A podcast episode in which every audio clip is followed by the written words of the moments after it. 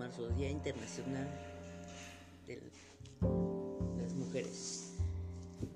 Tema este, Derechos de las mujeres en el siglo XXI.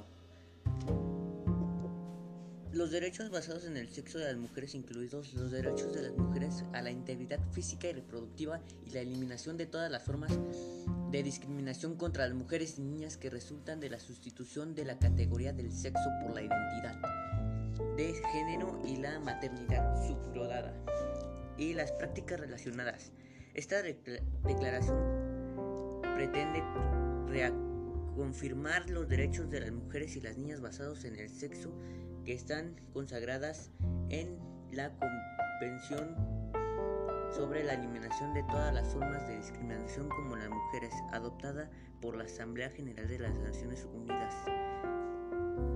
Desarrollo, de desarrollo en las recomendaciones generales adoptadas por el Comité para la Eliminación de, la Discriminación contra la Mujer adoptada, entre otros, en la de Declaración de las Naciones Unidas sobre la Eliminación de la Violencia contra la Mujer de 1993. El artículo 1 de la CEDAW define la discriminación contra las mujeres como toda distinción, exclusión o restricción basada en el sexo que tenga por objeto o resultado menoscabar o anular el reconocimiento, o ejercicio por la mujer independiente de su estado civil sobre la base de igualdad del hombre y la mujer de los derechos humanos libertades fundamentales en esferas políticas, económicas, sociales, culturales y civiles.